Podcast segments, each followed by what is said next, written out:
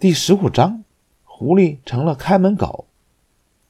春天到了，河里的冰都融化了，梅兰伦湖一带又连降暴雨，湖水迅速上涨，漫过了堤岸，泛滥成灾，人们十分不安，忙着抗灾。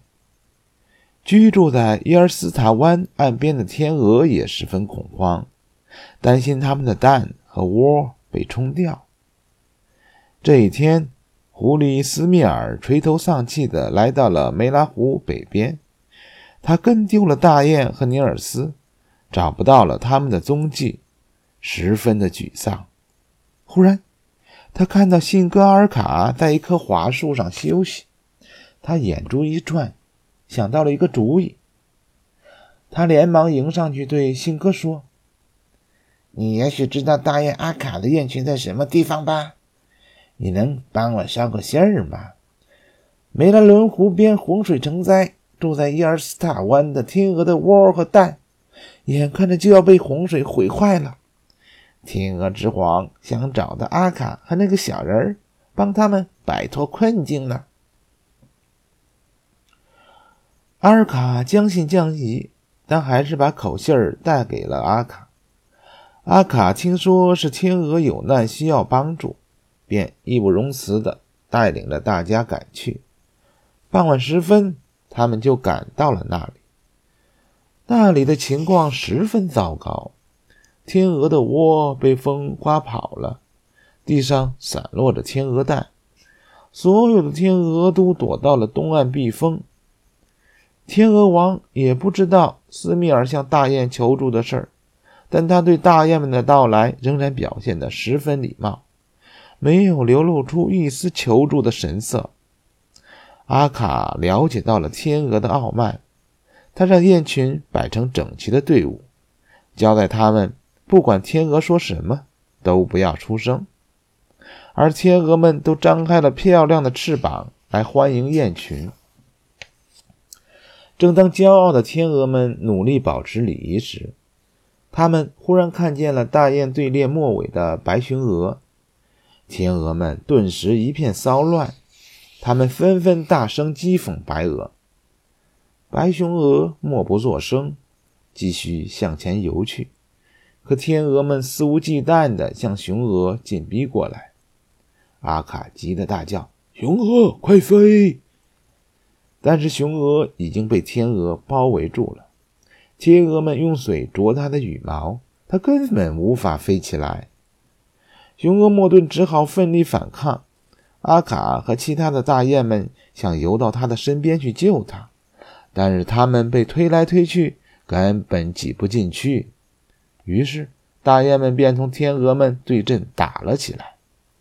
大雁们寡不敌众。这时，天空中飞来了一大群小鸟，加入了战斗。他们帮助陷入困境的大雁们，并斥责天鹅的行为。咻咻咻咻！这些小鸟的袭击持续了不到片刻，就扬长飞走了。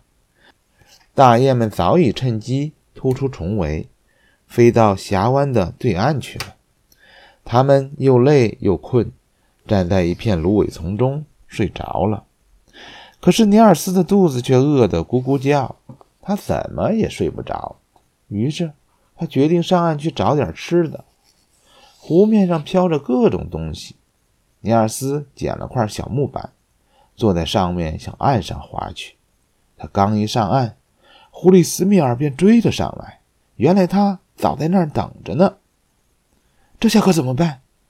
尼尔斯的心里一直默念着。岸上根本没有躲藏的地方，要跑他是跑不过狐狸的。这时，尼尔斯看见两个在湖面上打捞东西的男人正在往家赶，他想，狐狸不敢到人身边吧，便悄悄地跟在了那两个男人后面。两人走进了一间农舍，尼尔斯正打算跟进去，但是当他看到一只威猛的看门狗窜出来欢迎他的主人时，他一下子改变了主意。“喂，你好，看门狗。”尼尔斯低声对狗说道。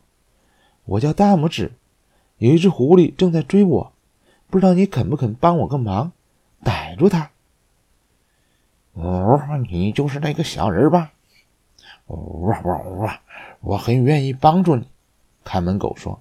“可是你瞧，我被铁链锁着呢。”“哦，别急。”尼尔斯悄声说道，“我会告诉你应该怎么做。”说完，尼尔斯就和看门狗一起钻到了狗窝里。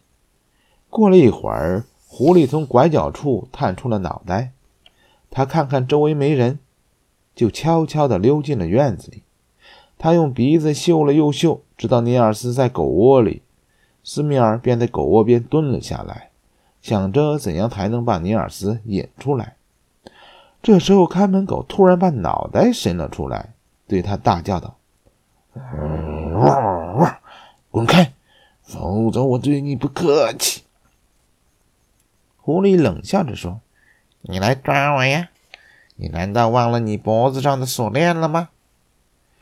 可就在他说话的时候，看门狗纵身往前一窜，猛扑了过去，一下子就把狐狸扑倒在地。